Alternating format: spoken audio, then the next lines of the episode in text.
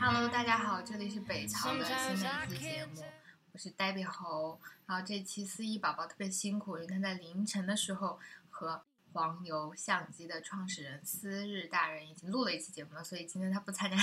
我们早上的那个 这个档期，然后这个档期只有仙子出席，这是我和碧池哥哥。是的，Hello，大家好，我是刚从北家逛一圈儿回来的必吃周，然后依然没有找到工作。没事的，这些都不叫事儿。就是作为一个已经工作的人，你会发现你会怀念找到工作之前的那种无所事事，因为工作完之后就超忙。我觉得我我我我有可能以后会怀念，但是我现在就是心里边特别没有谱。就是我现在发现其中一个原因，有可能是毕竟虽然在这个地方已经待了，就满打满算，咱们就说三年吧。三年的时间，但是我整个的 base 是在学校，然后一旦毕业脱离这个 base 之后，我就找不到另外一个 base，就没有一个固定的一个 schedule 或者一个 routine 让我去去去去去按照它去开始循规蹈矩的做一些事情，这让我觉得有点慌。所以就是我在家里边也也觉得，哎呦，我天天觉得每一天在家里边呃自己在自己的租的地方待着的话，就是烧钱烧家里的钱，就这种感觉特别的糟糕。Anyway，Anyway，我们现在对代币我的那个境况就是没有什么境况。你知道，我觉得我要退出网红界了。就是昨天一个老师就问我，就是一就我的哎呀，我好吧，我在这里就一并感谢一下最近对我很多照顾的人，因为大家知道我，就好多草友好像还不知道我是我最近就是已经不暂时也不是决定不去读博士，而是暂时搁置了去读博士的计划。然后已经开始工作了，然后我现在是一个记者，然后，嗯，在这个整个过程中，我我之前我在节目里说的比较隐晦，是我给大家讲，就是我经历一个人生很重大的变化，但实际上也没有没有多重大吧，我觉得都是，不论是去做那个读博士，还是 当一个记者，其实在那行业挺像的，因为去读博士也是想读，就是传播学啊，或者是之前学科，嗯，在一个一个范围内的，然后现在去实践了。就是这个过程，在我整个环境里还是受到很多人照顾的。然后我觉得我这个人呢，就是 如果要是嗯，因为每个人都会有自己的技能嘛，有的人是只靠长得好看，有的人是靠聪明，有的人就是学习好。然后我这些都不占，你知道我占什么吗？命好占，就是就总遇到贵人，你知道吗？嗯，真的，我觉得就是可能大家是怜悯我，所以都愿意帮帮我。然后，首先生活上我有一个富婆室友，就是珊珊，每次供我吃喝，就就真的是就是上一次和珊珊也录了一期节目嘛，她真的就是把我的生活供的比较供养的比较好，然后天天看你发各种暖心的，什么给你准备水果吃啊，然后关心你家对就是当的近况啊，如何如何。啊，那没我们没有那么甜蜜，我们不是那样的人。他就是很粗暴，我也是很粗暴。然后他爸爸从深圳寄来了三箱荔枝，嗯嗯，嗯，然后这是一方面，然后另外一方面，其实我觉得工作上还有就是，包括找到工作这件事情上，我都是还得到了很多人的帮助。就我自己其实没没没怎么上心。然后，然后最近尤其是一点，因为是昨天有个老师来又来找我，哎，你最近是不是要工作了？最近有个那个有个有个单位找我要人，想不想去？就是就是大家能想到我就我还是觉得很感动。然后嗯把这点我这些话说回来，就是。嗯，我然后他那个老师，那个老师在跟我说完这件事，就说：“那你把我拉到我的群里吧。”就是因为这个老师可能严格意义上讲不是我的这种导师，你嗯你要知道，就是在研究生的时候，那个就是导师同门还是有点那个差别有。对，就 mean something，尤其是在这样的师门制度下。但当时他说你要不要进那个群，我就觉得妈呀，就是我何德何能？虽然这嗯也不意味着那么多，但是我会觉得就是就是这是一个小小的，就是一个鼓励吧，算是。然后我进去之后，老师就介绍说啊，这是师姐网红。然后我当时就，我当时妈呀，我是谁呀、你知道吗？就天天天天在微博上被 diss。昨天我特别生气，因为昨天我去那个嗯奥林匹克公园跑步，然后跑特别长，而且昨天下雨，然后我就傍晚去跑步，就是就是乌云一层又一层，然后嗯就是嗯看就是视野又很远，你能看到云，然后就是感觉能看一整天都没有厌倦。然后对嗯于我的生活的大背景，就我每天非常的忙碌。非常的焦虑，非常的恐惧，然后对自己有特别多质疑，然后就是不会关照自己的精神世界和别的的时候，有一个这样就是看云的，就是那天我跑步之后在等另外一个 龟兔赛跑的赢了的兔子，在等另外一只乌龟在慢慢跑的时候，对，不知道说的是谁，然后就就在看云，然后当时就特别奢侈，因为因为在奥森，大家如果去过奥林匹克公园、奥奥林匹克森林公园，就那个那个开阔的视野非常大。然后我觉得其实这是对我目前而言超级奢侈的状态。然后我也懒得解释那么多，我就拍了很多乌云，然后我就说很奢侈。然后下面就有一个微博好友就说：“不就是乌，就是有黑压压的云吗？这有啥？”就我当时立刻拉黑，你知道吗？钢筋我现在，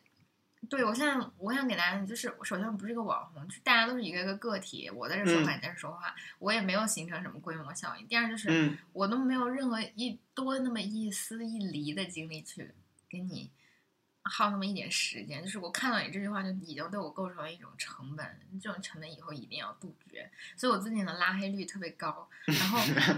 又因为前段时间我们刘志都很忙嘛，然后壁纸哥也很忙，又联系不一接联系不上，然后我们的节目就开天窗。我其实觉得，如果我们真的开天窗了，很多时候就是其实就是一个那种真正离开是不需要说再见的状态，你知道吗？就是这这个网网红不网红，网黄不网黄，就它其实是个模糊的边界，所以，哎，也是心生悲凉啊。然后又因为最近我自己其实。嗯，每天的信息量很大，但是这些信息量是不足以我来就是节目里和大家就讲很有趣的段子，以及有那种特别早从第一期节目开始听我们节目的曹跟我们讲，就是你们在大学就是大三的时候做的节目是真的很搞笑，就是会笑到发抖，然后现在这种情况就少了。我也想跟大家讲，就是真的是很抱歉，因为因为生活并没有让我们继续搞笑下去。是的，对，是。好了，那我们就从。给大家说一下最近的状况吧，来解释一下，就为什么我们最近都没什么动静了，嗯的原因。然后我们来讲最近的一件事情，还挺适合的，因为就是最近崔永元，嗯，曝光与中国娱乐界阴阳合同，然后嗯，就是这些明星演员逃税，嗯的问题。然后因为毕志哥哥其实是混好莱坞的嘛，嗯，或者是准准入混好莱坞的嘛，嗯，其实就是我们之前也谈过。中美娱乐界的一些差异，然后就就就今天可以再说一下这个问题。可能这问这个话题，我和碧池都不是能很好的驾驭。首先，我们都非常不关注这件事情，已经没有精力关注了。然后，其次是，嗯，就我们对那个在网上怎么吵架，以及对这些谈论到的个人，其实都是非常不了解的，也都是二手的消息。但是为什么要讨论这件事情？一个是事情的本身是。崔永元有非常多样的身份，然后他的那个公众形象经过无数次转变，然后其次是就是在娱乐行业里，我们发现就是就这一次曝光出来的那个 中国娱乐业的开销是不亚于美国的，但是中国就没有什么剧，我觉得在质量上可以和美剧做比较的，就是至少在当下哈。不排除就是三十年前 那些特别美、特别什么大明宫词 这种 这种神剧，嗯，所以其实所以我觉得也可以从这个事件一窥说，为什么我们老老骂说中国的那个影视产业不出东西，然后如何如何？是的，然后也也因为是最近是一个热点了，所以无妨谈一谈吧。第一件事先从先从从原本这件事开始讲嘛，因为他。嗯，其实我真的不是很了解，尤其是没有怎么把注意力在他身上就是倾注过。他第一个标签应该是个主持人，然后第二个标签应该是他有抑郁症，然后呃，再然后这个标签没有顺序哈，就是就是在之后是他之前就那个转基因转基因的事情，跟那个方舟子，对，啊，反正各种嗯来回来去吧。我其实真的是没有在那个时候，我就没有把注意力倾斜在倾斜在他身上。然后这一次他又就是说这个，嗯，范冰冰的事情，嗯，怎么看？其实我先先说对于崔永元这个人的，就是我个人角度对他的认识吧。其实我真心没有看过他的任何电视节目，就当时他主持什么《实话实说》，然后什么什么这个节目，真的没有，真的没有看过，因为。本身我就从小就不爱看央视的节目，然后我我觉得真的是，大家虽然说是崔永元崔永元，然后说是主持人主持人，但我真心觉得，大部分人跟我一样，就是我在这这边还是恬不知耻的代表一下大部分人，就是对他的认识来源于小品，来源于他跟宋丹丹和赵本山的小品，我真的是这么觉得。天哪！我又再次被打击到了，我不知道他是个小品演员。不不不，就是他当年春晚的时候，曾经跟那个宋丹丹跟赵本山一块儿演了一个小品，叫什么“昨天、今天和明天”，然后后来又出了呃一系列的，就是后续又出现，就在在在春晚历程中又又一用同样的题材又创作了另外两个小品，然后因为这个，呃，我开始。就是对他有更多的一些认识吧，包括说他的抑郁症被全国人民所知道，也是因为他们在一个小品里边公然的讨论过，说那个就比如说苏丹丹会在那个小品里边问说那个最近怎么了小崔，什么抑郁了，然后睡不着觉，怎么怎么着的，全国人民都担心你睡不着觉的事儿之类之类这种事情，然后也顺带着让让，因为他这个名人的效应，让很多的当时还对很多人来讲不是很。呃，了解程度不是很深的抑郁症被更多的人所认识吧？我觉得也应该是从他开始起来的。嗯，然后后来也因为说他的各种节目叫什么实话实说啊，如何如何，然后又又被冠上什么良心主持啊这样的一个一个称号，然后就是所谓的敢说话，就在体制内敢说话的这样一个人格。嗯。嗯，那那其实我想问的是，他的最初的那个形象还是挺正面的，是吗？我觉得还是挺正面的。天啊，你知道吗？我对此一无所知。我真的，你如果说你是一个不看央视节目的人，我就是连那个机电视机这个机器都不怎么看的人，你知道吗？我对此一无所知。然后，然后，对，你说，你说，嗯。然后我觉得到后面就真的是对这个人，就是嗯，再再也没有就。Follow 过，然后只从那些重点的跟别人不断的撕，对吧？我怎么有一个印象是他因为一件事情好像是也是说话不当吧，后来就离开央视了。好像我印象中他确实是哎，一我我还真不太清楚，但我印象中他好像是几年前很多。话外音的另外一位嗯先生告诉我不是他，可见我的那个嗯就是记忆是混乱的，但是。你这件事情跳过了，就是哎不不不不不，他真的告别央视了，他真的告别央视了。他二二零一三年病辞过一阵，然后又回去了，又回去了。这位这位男士，你要不要来后面一起录节目？其实他都听不到耳机里别的声音，他就听我在这边说。嗯，就是因为印象中后来就是他在最近的一档正式很正式的节目，好像是跟东方卫视合作的一档节目，虽然我没有看过，但是我只也只是听说过，就是这什么东方演的这个节目。然后后来他又跑到中国传媒大学任教，然后成立个人工作室，应该开始就是以个个个人工作室的方式开始接一些私活吧。所以所以。就是一个很，我就觉得就特别奇怪，就是很多从央视出走的主持人，然后自就是自从脱离了这个央视赋予他的节目人格之后，就变得特别的奇怪，就是走的路线越来越奇怪。我，嗯，这这个这个其实真的可以谈，因为我虽然那么多那个节目都没有看过。啊，也不怎么关心，但是我小的时候真的看一档节目叫正大综艺，啊对，然后正大综艺你知道吗？是正大集团冠名的，从来都不知道。然后正大综艺的那个主持人，我觉得挺优秀的，就是至少在当时，我觉得形象也很好，主持的也很好，然后水平也很稳定。但他后来也是离开了央视，然后我有一次特别吃惊，他在一个特别三流的节目，也不是三流，就是质量不怎么好，我们不能这么说。别的后来的工作，但就在一个很不怎么样的那个节目里就出现了一下，我当时特别吃惊，然后心里也觉得很惋惜。嗯嗯。但是央视有很多问题，就是央视体制的问题，应该应该也是我们只看到冰山一角的问题，这个是非常是的，宏宏大和混乱的。然后我觉得央视的主持人，哎。央视这几年，首先影响力越来越差吧，就远不如一些地方台。然后其次是主持人那些主持的人老人呢，也错过了他们，也已经过了他们的黄金时期。是的，然后新人简直是要红不红呀，要捧捧不起来，对，就，哎，真是，你知道我笑的原因是，嗯，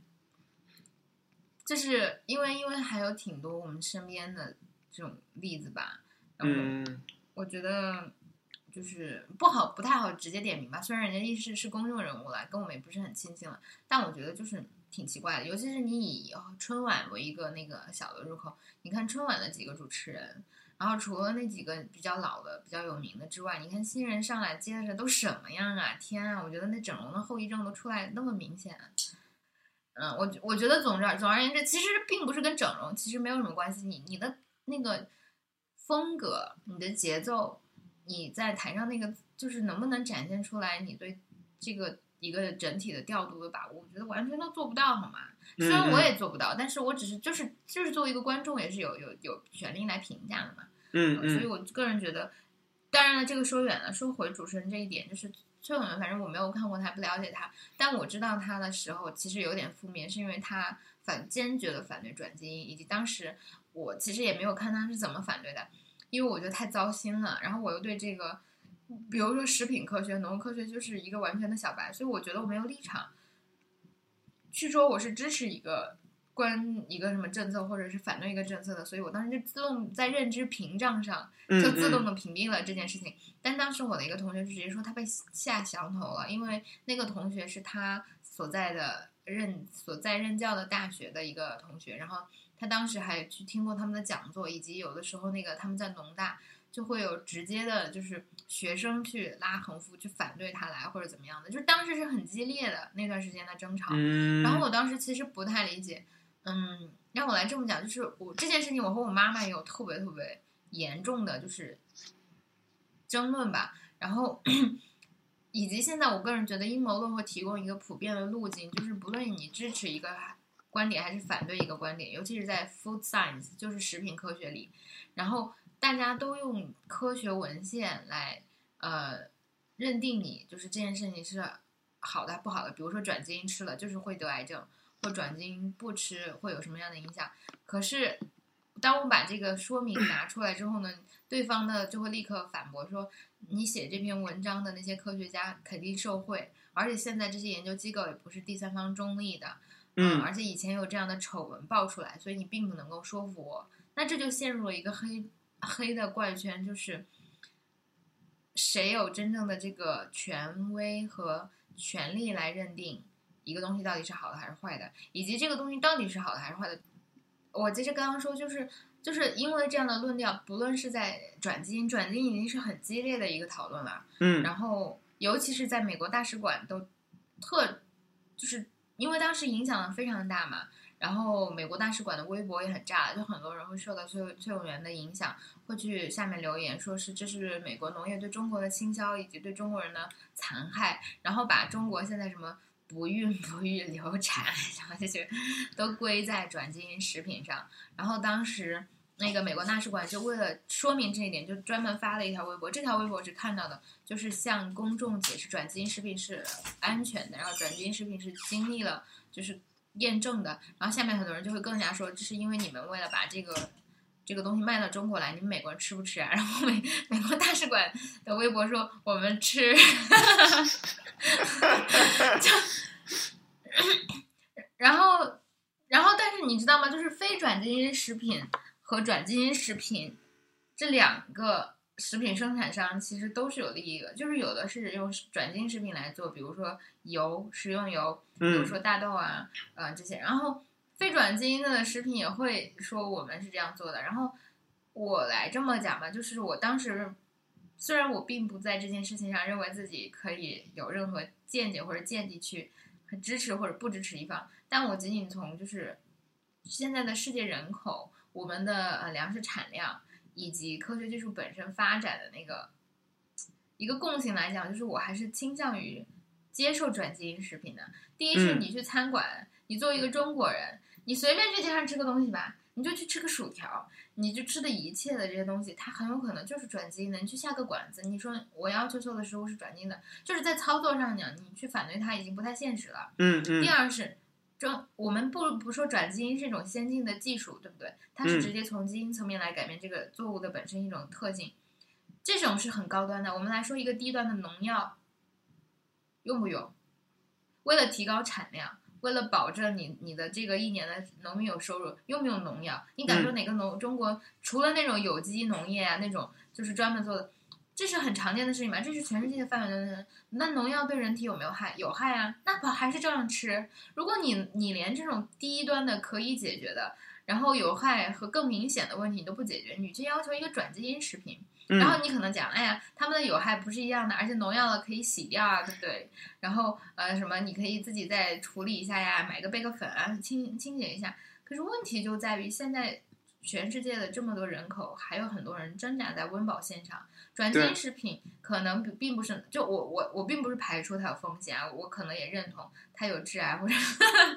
我觉得致癌不比中国人去喝那个吃地沟油烤串儿、吃烧烤的那个致癌更高吧。但是总而言之，就是他在这样有这样的情况下，那你让你你是什么因噎废食吗？你是因为有这样的潜在风险，所以就不提高粮食产量，不养活六十多亿、七十亿人吗？然后其次我，我个人觉得就是不论是有机食品、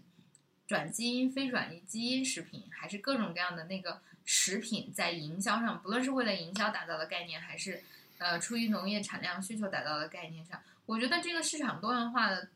本身是第一是食品监管的，在食品监管的这个条件下，你要你要让有钱的人吃得起有机食品的人去吃有机食品，你要让没有钱的人也能够负担得起转基因食品。你你抵制转基因食品，你作为一个有钱人抵制转基因食品，OK？那你让那些买不起非转基因、买不起有机食品、买不起绿色食品的穷人怎么过呢？就是我，我嗯，我觉得对于转基因这个话题吧，就是呃，现阶段因为这个依然是就是不管咱咱先不管民间啊，我觉得太多就是尤尤其微博上对于转基因的讨论，大部分都是一些民科或者假伪，就连民科都不是这些一这帮人的一堆跟那这样扯这个事情，就在此不多谈。这因为毕竟这对于真正的学术界。来说，依然是一个有争议的话题，他们依然在嗯在研究这个话题。但是，所以我觉得，对于这样的一个阶段来说，最合最好的一个方式，也是唯一可行的方式是信息可透明化，就是你是非转基因的非是是转基因的还是非转基因的食品的话，你以呃明确的标识去告诉消费者，去嗯，去告诉，说让大家自己对选就让他自己选择就好。就比如说美国这边餐馆，它不管是餐馆还是超市，一定标出来，比如说 gluten free，然后 GMO，然后这一大堆的标签让你去选。就是你你真的是一个很 picky 的人，你有钱去 picky，好。无所谓，你去那些高端的 fancy 的 Instagram 风的餐馆，你去选择非转基因、gluten free、vegan，然后乱七八糟，然后有机 organic 的食品，OK，这是你自己的选择，你有权去做这样的选择。那对于那些还挣扎在温饱线的人来说，我能够以低廉的价格去买到新鲜的食物来源，去补充自己的日常所需的话，这也是一种选择。只要是信息透明化，就是现在唯一可行的道路。所以我觉得这个，毕竟每个人都是处在信息不对称的一个状态，我觉得这个没有没有必要继续继续争争执下去，而且。而且这个好像是在微博上是一个不能提的话题，就只要提非转基因或转基因的这个话题的话，就引起一番骂战的感觉，就跟中药啊，还跟中药其他的话题一样。我们我们就回到这个节目本身，就是因为他是崔永元，也不我不是说这个他在微博上骂起来就是因为崔永元，但是崔永元在当时挑起这个话题的时候，整个风格就是，首先他好像有很就是很情绪化的时候，对，然后就是当时我很困惑，他做这件事情是本身是，他也不是一个做农业节目的他的动机在哪？我现在都不明白。就是他以什么样的动机突然开始说转基因和非转基因食品呢、嗯，其实，但是你知道吗？就是最近可能是因为我，我虽然并没有真正关注这件事情，但是我也看到一些论调，就是说他是一个就是就是这个和他个人的动机并不是存在，并不是因为这个话题本身，而是他的一个理由是因为，嗯、他就是一个质疑者，或者是就是一个，因为从来没有人质疑过这一点。嗯，而他觉得就是，他也不是说他有这个责任和义务啊，他是一个很理想的人嘛，嗯嗯，他就觉得至少有不一样的声音，而他有这个能力，他就去搅这个水。他是我觉得这样的一个作为一个他一个媒体人出身，去去搅这个浑水，去提供另外一种不同的 perspective，OK，、但是你别就是你就是可他我我我嗯明白你的意思，你卡壳说不出来那种感觉。可是我现在也觉得，就是我当时对他的印象是很负面的，因为我当时就觉得，就是因为当时我特别反感的是，我完全就是叛逆心理哈。对这点我要自己反省，就是我妈妈就会给我讲，哎呀，这非转基因不好啊，然后就是就是你还是要吃那种就是就是正常的作物啊，然后我当时就很反感，所以所以我当时也就会顺，因为这个吧，就是在个人上 没有道理的反感崔永元，因为我特别讨厌我的生活成本，就说实话，作为一个现代人，作为一个对购物在某些时刻并不是那么感兴趣的人，我觉得它是一个令我非常耗费我的精力的事情。就是我希望一个玉米就是一个玉米，我不希望它有十八种玉米，然后是什么 这这样的呀，然后我要去选，然后。我当时就哎，好吧，然后我就我妈就疯狂叮嘱我，你要吃非转基因的东西，因为她担心我生不出小孩儿，你知道吗？你知道这让我更生气，就是她也不是为了真的我的身体好，然后她就会她就会说，你看我们这种已经生完小孩了吃就没事儿，你这种还没生小孩了，你就那个等你生了小孩，你想怎么吃怎么吃。我当时就说，那我也没有价值吗？我没有意义，对，所以 所以当时我对那种就是这这就是。嗯，崔永元就是他在这里讲，然后很烦。但是后来就是因为最近范冰冰的事情，然后嗯嗯，其实他受到了非常多的威胁。其实，在当时好像因为转基因的事情，他也受到了一些威胁。然后嗯这一次，他可能就真的是，我现在发现了一点，就是一个人他在媒体上过是曝光和过度曝光之间的效果很不一样。比如说这一次崔永元他的那个，他特别奇怪，因为我现在在媒体嘛，然后就是他接受的那些。采访，比如他接受专访，他把那个录音，他给的并不是一个有权威的，或者是有一些资质的媒体，而是一家自媒体吧，或者是一个娱乐媒体什么的，我我都不知道。反正至少在我的认知里，这是一个比较少见的事情。嗯嗯嗯，然后他的整个全屏录音，因为他当时说的一些话有前后矛盾的事情，真的，他他还是有一些前后矛盾和反复的，所以就是当时媒体会把他的直接这些一手资料就直接放给大众。嗯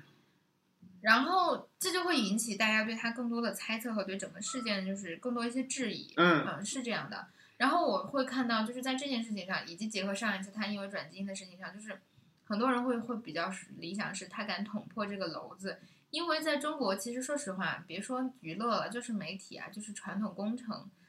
那种。台面上一套，台面下一套，是我们社会真正的中国社会规则和行为结构的一套，就是范式，也不是范式吧，这个词用的太明显，就是就这个样子，嗯就是你去各行各业干事情，它真的是表面上是一套，地下是一套的。媒体要拿车马费，对吧？就是，但是其实事事实上这是不应该的，因为你要是写他的负面的时候，你又不拿车马费了，而你在在平时拿到写负面的时候不拿的时候，人家也会收到这个信号，然后他就还是会，你懂吗？就是还是会来要挟你，或者是在另外一方面能够制衡你。对，而比如说你在传统的行业里，你要做标书啊，你要竞标啊，你找个陪标的人，对吧？你还要给人家钱。对，但事实是我们三家竞价的这个规则是为了鼓励市场竞争，嗯是为嗯了节省成本，所以它不就任何一种制度会变成另外一个意涵。然后我觉得在这一次崔永元曝光所谓的明星阴阳合同的事情上，也就有一个这样的意义，就是他真的他的那个最大的用，也不是说用处吧，就是 point 就在于它把之前大家都其实都默认的这种潜行的规则，这个行业里就这个这个样子嗯弄了出来，嗯所以我们就到这个地步，可以稍微讲一下这种所谓涉及漏税或者洗钱，呃，这两个方面吧。其实说实话，我也我也不是特别懂哈，就是完全都是在看。但是现在事实上就是，确实，呃，这些头部化的明星，他们的片酬非常非常的高。嗯然后比如说，嗯、四天片酬六千万，呃，就当时崔永元说是范冰冰，但后来又说不是他。我想问地池，这样的价格在好莱坞，好莱坞是这样的吗？其实很多人就是网上的数据对比过，呃，就是就是好莱坞明星的那个价格和中国的明星的价格是嗯确实是不仅是好莱坞明星啊，就是任何呃电影影视工业发达的国家和地区对比来说，中国的在呃演员方面的成本是虚高的，嗯。这个是嗯。大家公认的一个事实，而且这个虚高指的是跟这个演员他自身的投入成本和他本身的水准来讲，它是不成正比的。就是我花了很多钱去请了一个毫无演技但只有一个牌子的，但是另一方面，另一方面，咱们说话说回来，是因为中国的影视工业发展并不完全，中国的嗯整个资本市场本身就很混乱，然后流入到嗯从从原原来传统工业流入到现在的新兴产业，比如说影视工业是其中的一部分，重要的一部分嘛，嗯是嗯搬搬到台面的一部分，就会搅乱这就就继续搅乱这这方面的浑水。那我一个完全没有任何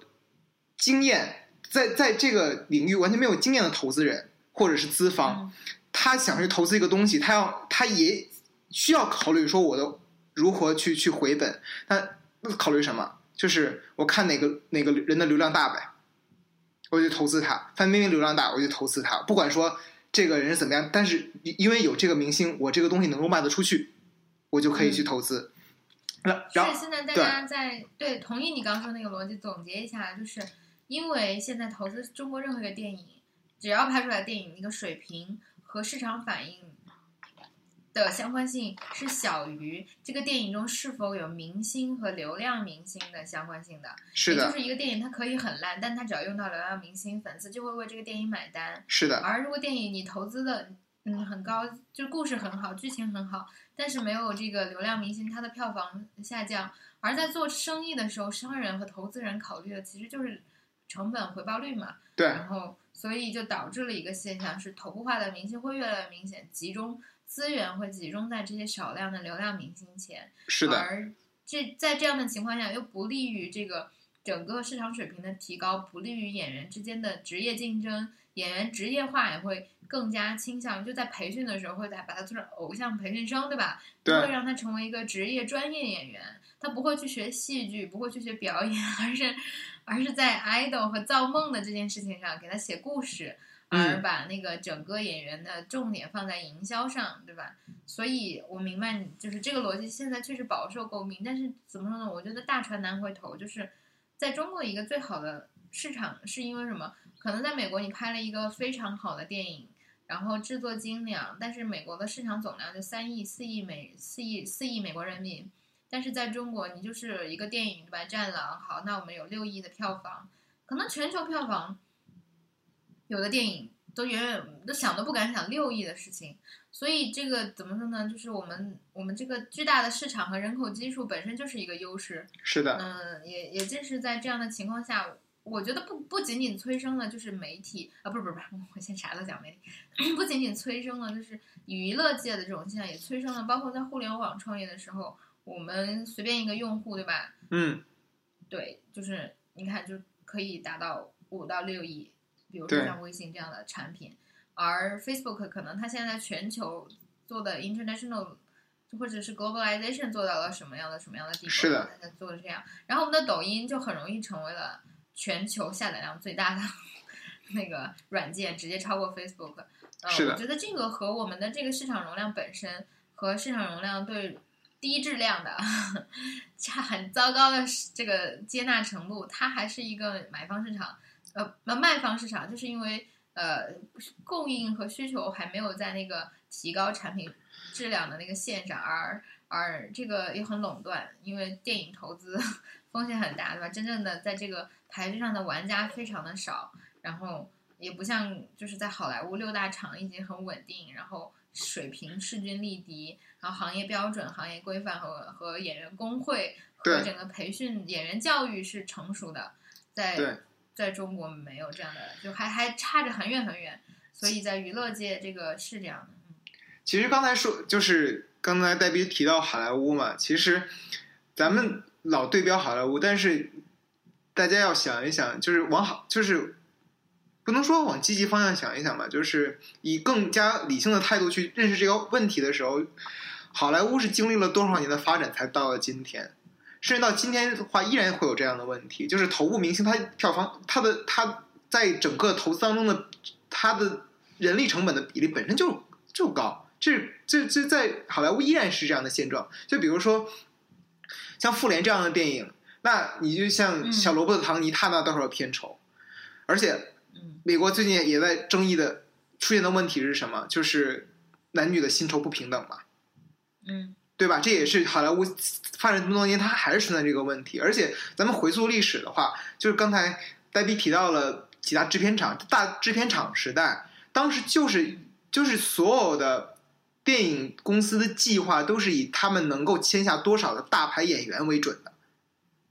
就是我以这个演员出发，举这个大明星出发，去给他进行包装。我因为我签了这样的一个大演员。我有玛丽莲梦露，所以我要给她打造电影，我要捧她这样的一个美国甜心、性感尤物这样的一个形象，所以我要给她制定这样的电影计划，我要去去用最好的班底去去给她立住这样一个形象，去让她成为我的一个呃摇钱树，它也是这样的一个过程啊，所以。还是这么说吧，就是既好既好也不好，就是稍微理性一点认识问题，就是木已成舟，已经是这样了。就是流量明星，就是流量明星了。而且中国电影市场，就虽然说我们说的是现在中国的普通观众已经开始认识到说电影质量本身这样的一个问题了，我们开始去在看电影之前会查一查豆瓣的评分，但是这毕竟也是一线的城市的一个观影习惯的培养，它依然没有在。完全向二三线城市甚至更小的城镇去扩散的过程当中，而相对来说，中国的电影消费市场的主力军更大的一个未挖掘的地方，或者说重点放在还是二三线城市，所以我们在很长一段时间都在未来的很长一段时间当中，依然会依赖于这样的流量明星，依赖于让投资人看到说有希望的题材，比如说《西游记》拍一遍又一遍。比如说爱情喜剧拍一遍又一遍，我自己其实有非常多的质疑哈，因为我最近的工作，我发现我的精神消费可是零。我自己非常非常的、怎么说自我嫌弃吧，因为昨天我在跑步的时候听了一个 New Yorker 的 talker，他就在讲，就是他那是一个女性的 rock musician，就是她是一个摇滚女歌手，然后她超级成功，然后她就 这期节目我忘了名字是什么了，向大家推荐她在，反正就是向大家推荐《纽约客》所有的那个就是 online radio、online podcast，因为她讲的质量真的很高，然后《纽约客》在文化上真的做的好好啊，就是所有一切文化产品我都我都很喜欢《纽约客》哈，然后然后呃，他在他就访访谈这个女摇滚歌手，他就说，呃，女摇滚歌手其实摇滚歌手这个摇滚乐。这个行业里女性非常少，然后嗯，所以她一直受到媒体各种的采访啊，就说这是 the surgeon of female rock musician 怎么怎么样，但她其实非常嗯讨厌这种说法。她说这个就是，她说 female musician is not represented，就是就是我们一直在这个行业里有人，只不过他们没有被展现出来，而且他们也没有被关注。嗯嗯然后嗯等我一个人被关注了，你们会觉得这是他的就是复兴，这是这是女性在重夺回这个地位。嗯但是事实嗯不是这样的，是你们媒体从来就没有倾斜过这样的资源。然后这是一方面，另外一方面呢，他会在在讲，就是他说他作为一个 musician，他说我没有，我作为一个女性明星，我没有通过笑容去取悦别人，没有通过 compliment 就是刻意的迎逢去取悦过别人，然后我做、嗯我没有通过想要试图展现我的性感，想要试图展现我的就是呃性吸引力来取悦别人。然后他说了一长串就是很排比的那个，句子哎，听得我真的是。然后他讲到有一次他在哪个地方做表演，然后他他上上台表演的时候，就是从来都不微笑，然后就全程大家都是那个地方可能是一个亚洲国家还是哪儿，就是一个特别就是传统的地方吧。这个传统也是 quote unquote 的，就是嗯全程大家没有人欢呼，也不会有大家平时听那种摇滚乐嗯那种反应。结果到最后他他就特别累嘛，他在讲就是他已经身体精力已经透支了，他最后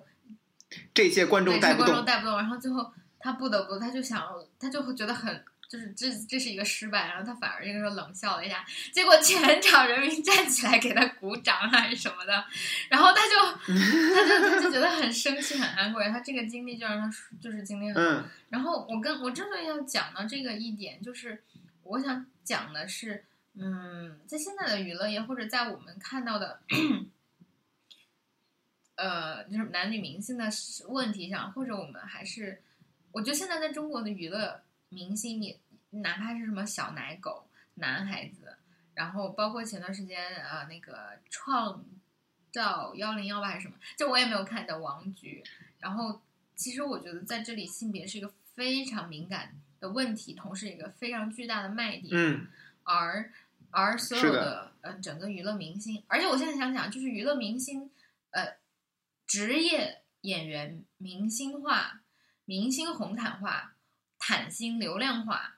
这是我我临时口头总结这个趋向在影响各行各业。就是我们会看到，比如说在一些相对传统的行业，它并不是靠嗯，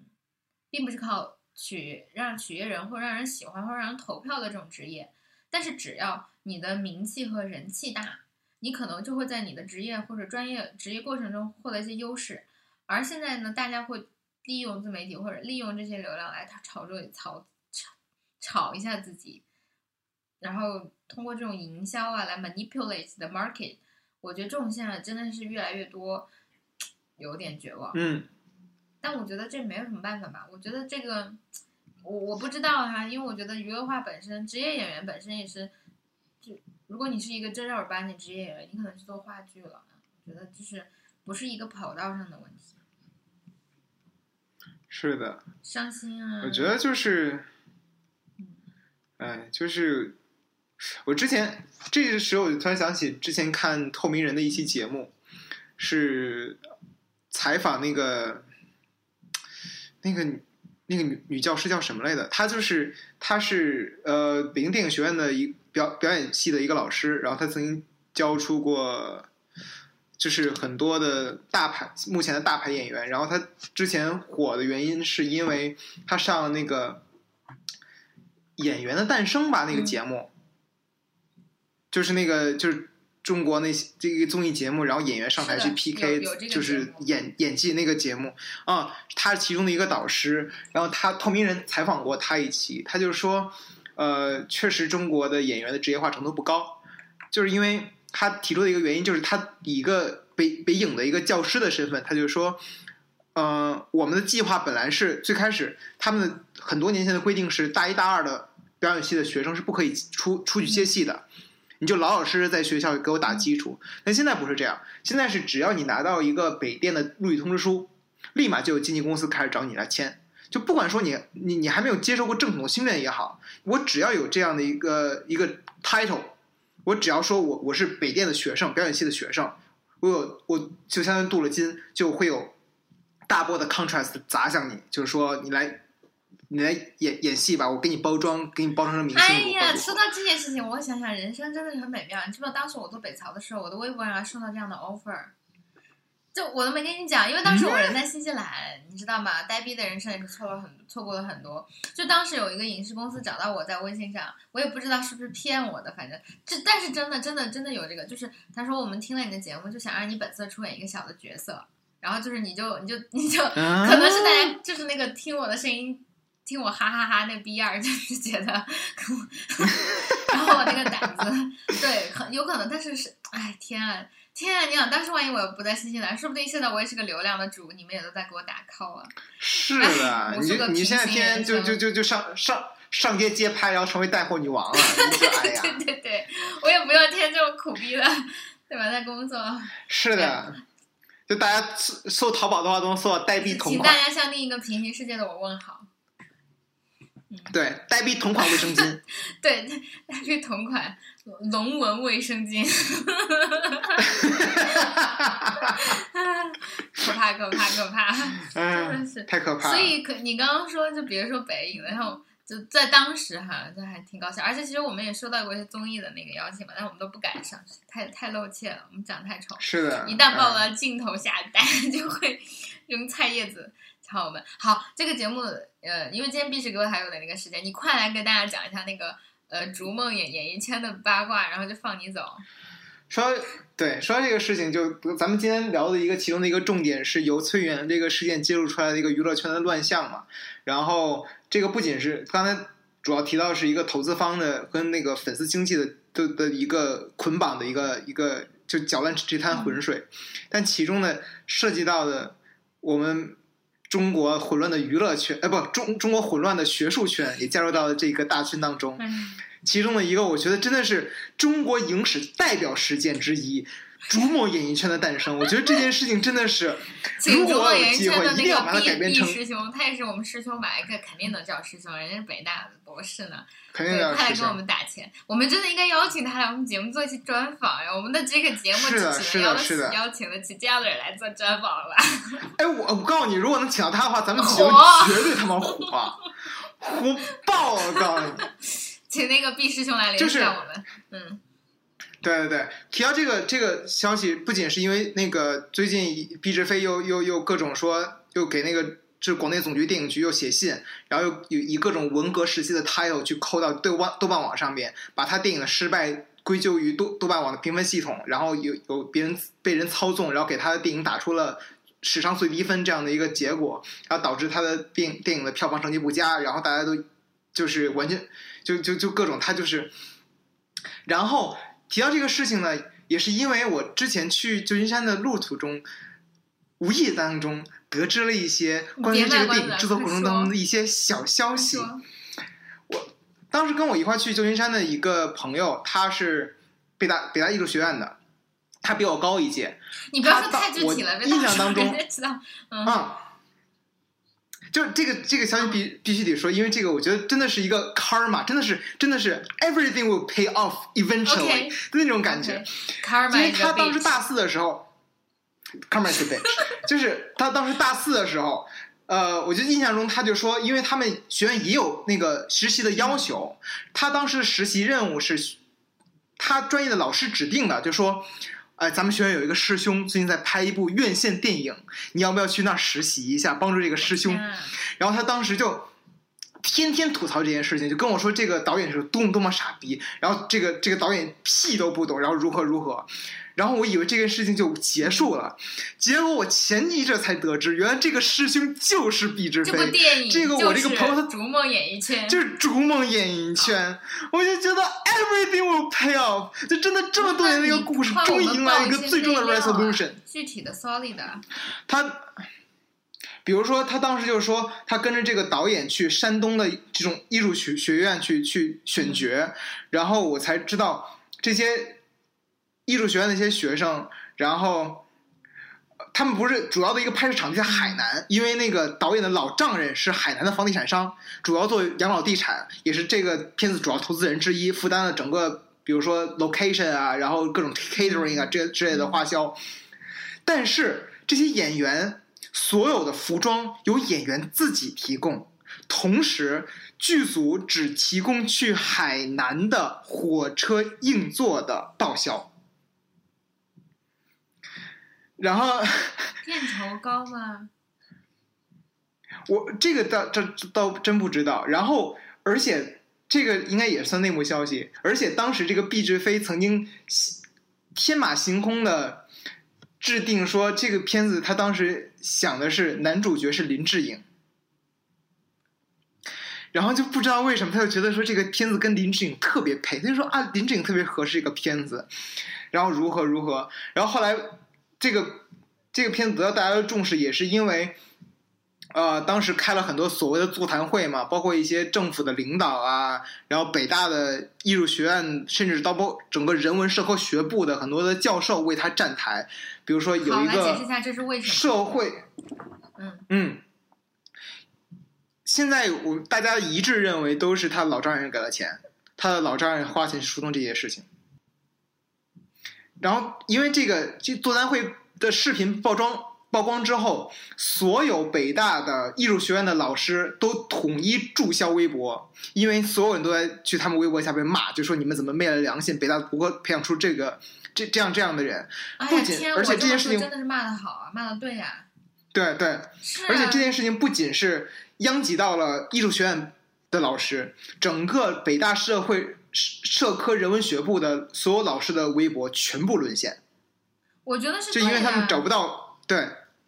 哦哦，甚至好像还有一个我来就是澄清一下，我并不是说网络暴力是对的，但是我觉得这个学校能培养出这样的博士生就是一个问题啊。是的，然后而且后来好像那个这个这个论文也被曝曝光出来了，就是完全没有办法看，一个博士生写的论文，就是连本科的一年级的要求都完全达到不了的一个程度，我就是没有一点实质性的内容。我来这么就是所有的节目，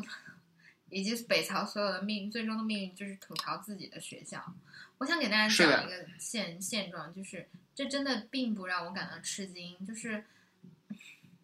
我们在最开始把这个这个节目的前身哈前上一辈子的名字叫在北大不吐槽会死，其实一方面它有戏谑的成分，另外一方面这是一个实际的现象，就是我们对我们今天讲的是娱乐圈，然后你会发现，天啊，学术圈出现的娱乐人都是这个水平的，这就这这是这这恰恰说明什么？就是我们的根基和整个制度就是坏的。我们我们别说学生很糟糕了，老师就很糟糕。你看这样的学生，他是因为他有个老丈人，老丈人是什么？是通过婚姻关系缔结的情况下，顺便带来的这种利益连结。你觉得在北大没有老师是这样的吗？你随便去看看，就我知道一个某个著名的学术新兴的教授，也最终就破格提拔什么副教授，还不是因为他是某某谁谁谁的女儿，某谁谁谁的儿子的儿媳妇，然后、嗯嗯嗯，然后现在就真的是天啊，给人民日报撰文，嗯，就我也我不想也惹火烧心嘛，因为我是个小小的个体嘛，小蚂蚁，人家一捏把我捏死，但我还是害怕的。但是事实就是，我还是我们就想给大家传达一个信息，就是你我你们看一个学校，嗯。我觉得现在可能是我的受工作影响的思维吧，呃，你看任何一个市场一个事情，首先是反常必有妖，第二呢是这个嗯。反常之处，你要有两个路径，一个是人，一个是事。其实是我觉得你这样就会，这个这个想法很容易，就是你看北大的学生和老师，我觉得本科生学生高考上来的，可能人家确实人就努力啊，怎么怎么样，而且学生这个就比较流水的学生嘛，对不对？每四年一茬儿，每五年一茬儿，然后各界也不一样。但是你看北大的老师，你看他们的发展路径，就是你敢不敢把每个教授的简历，他们在年轻的时候，在二十多岁的时候做什么，三十多岁的时候做什么，他们什么时候能成为一个学术和教研，他们的成果发表的质量，我觉得北大有最好的老师，但也有最差的老师，就这个水平参差不齐，令你发指。而我我个人想讲，就是因为我们只在这个人文社科，我我们是在学新闻嘛，学新闻的这个，对大家应该已经知道我们本科时候的专业了。然后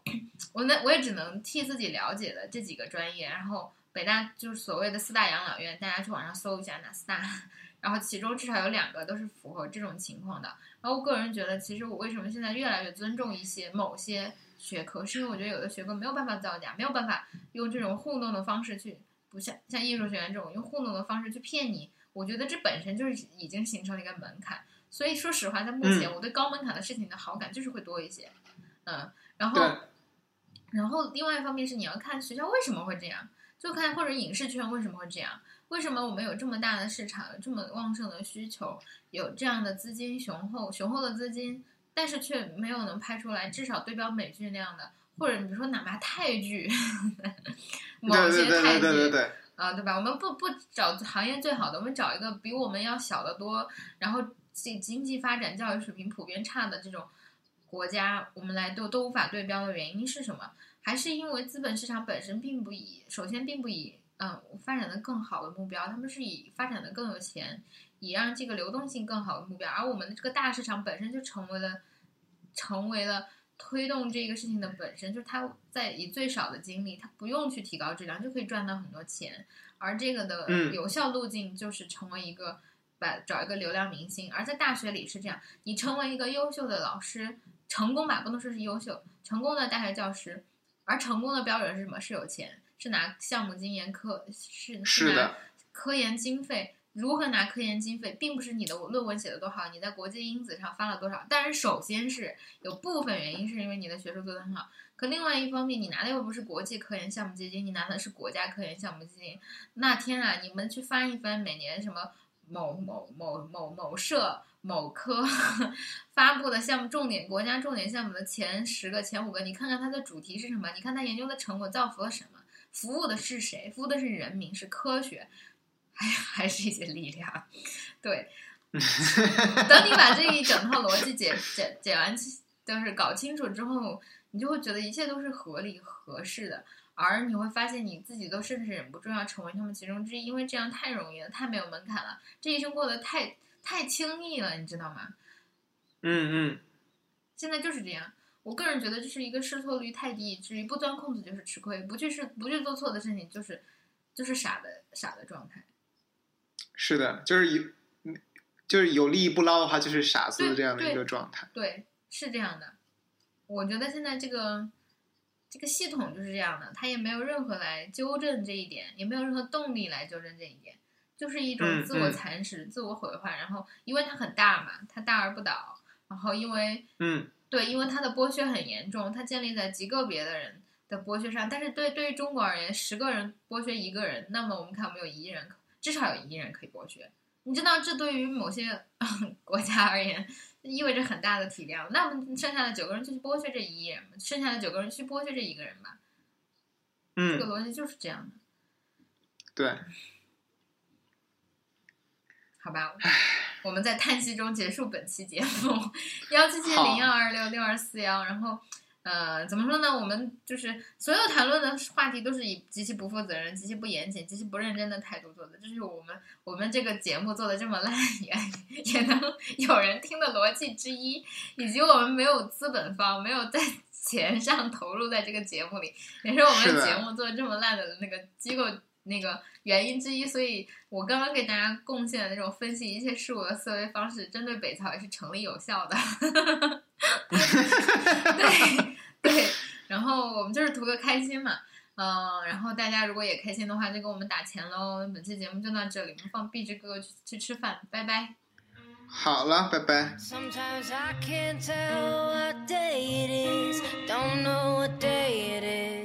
Can you tell me what day it is? Last passing by.